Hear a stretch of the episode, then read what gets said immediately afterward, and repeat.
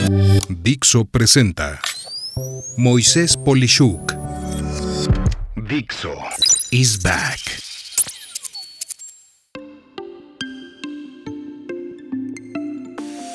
Estructura administrativa.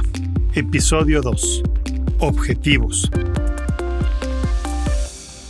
En el episodio anterior hablé de forma extensa de lo que era la misión de una empresa o incluso de tu propia persona.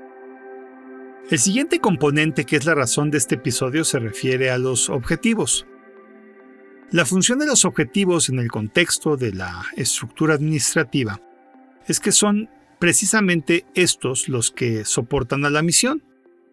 En pocas palabras, al cumplirse los objetivos en su totalidad, se logra la misión de forma natural.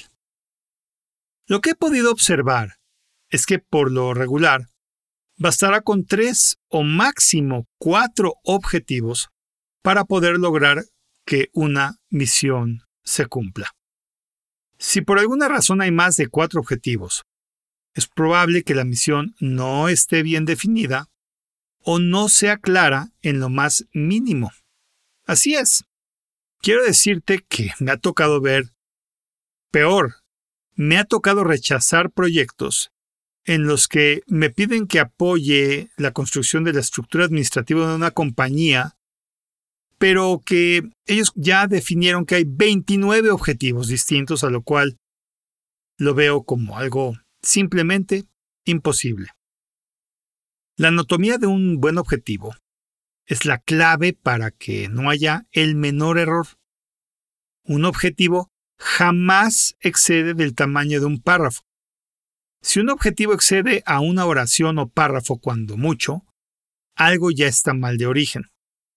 Por otro lado, un objetivo siempre de los siempre es medible. Pueden ser porcentajes, cantidades numéricas o periodos de tiempo, cantidades económicas, pero, de nuevo, habrá un error si un objetivo no puede medirse claramente.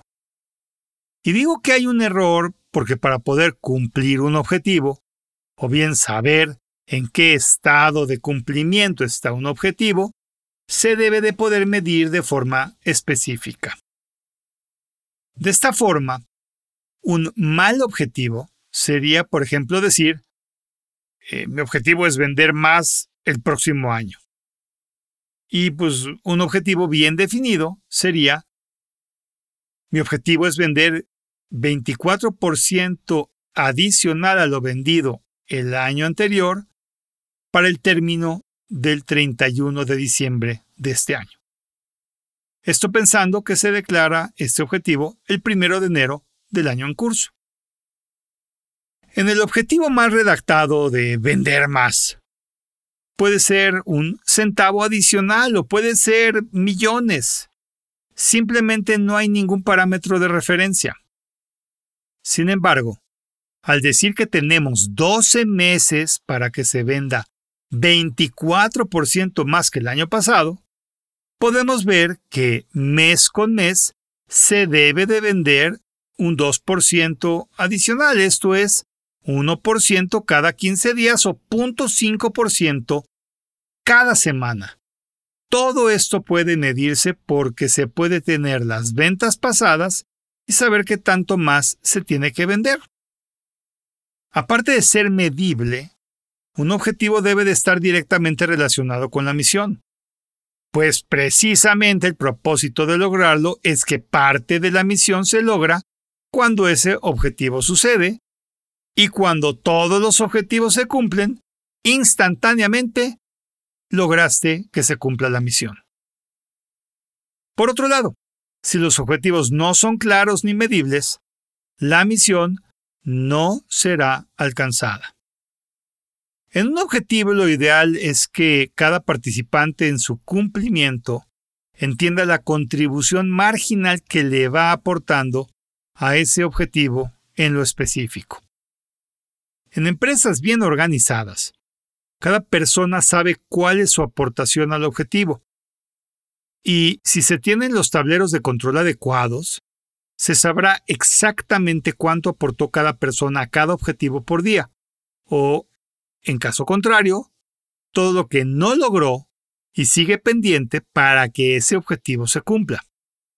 En los objetivos donde se puede ver también qué tan buenos o malos son los líderes de la empresa.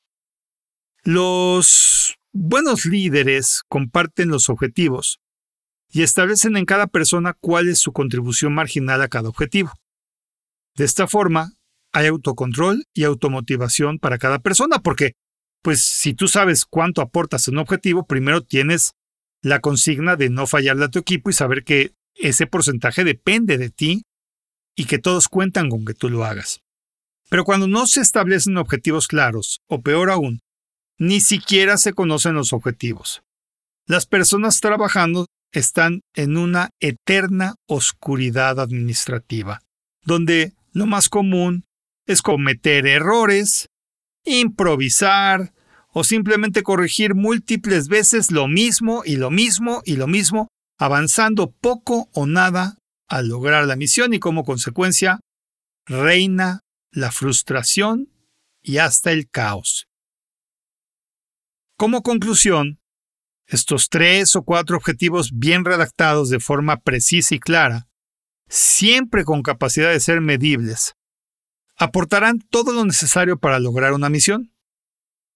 Y así, en el siguiente episodio, responderemos un punto clave que es precisamente lo que soporta los objetivos, que anticipo son las estrategias, donde la suma de ellas permite que cada objetivo suceda.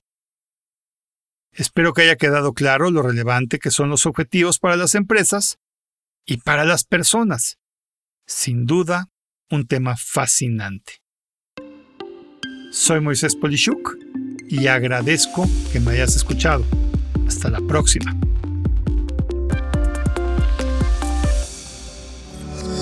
Dixo is back.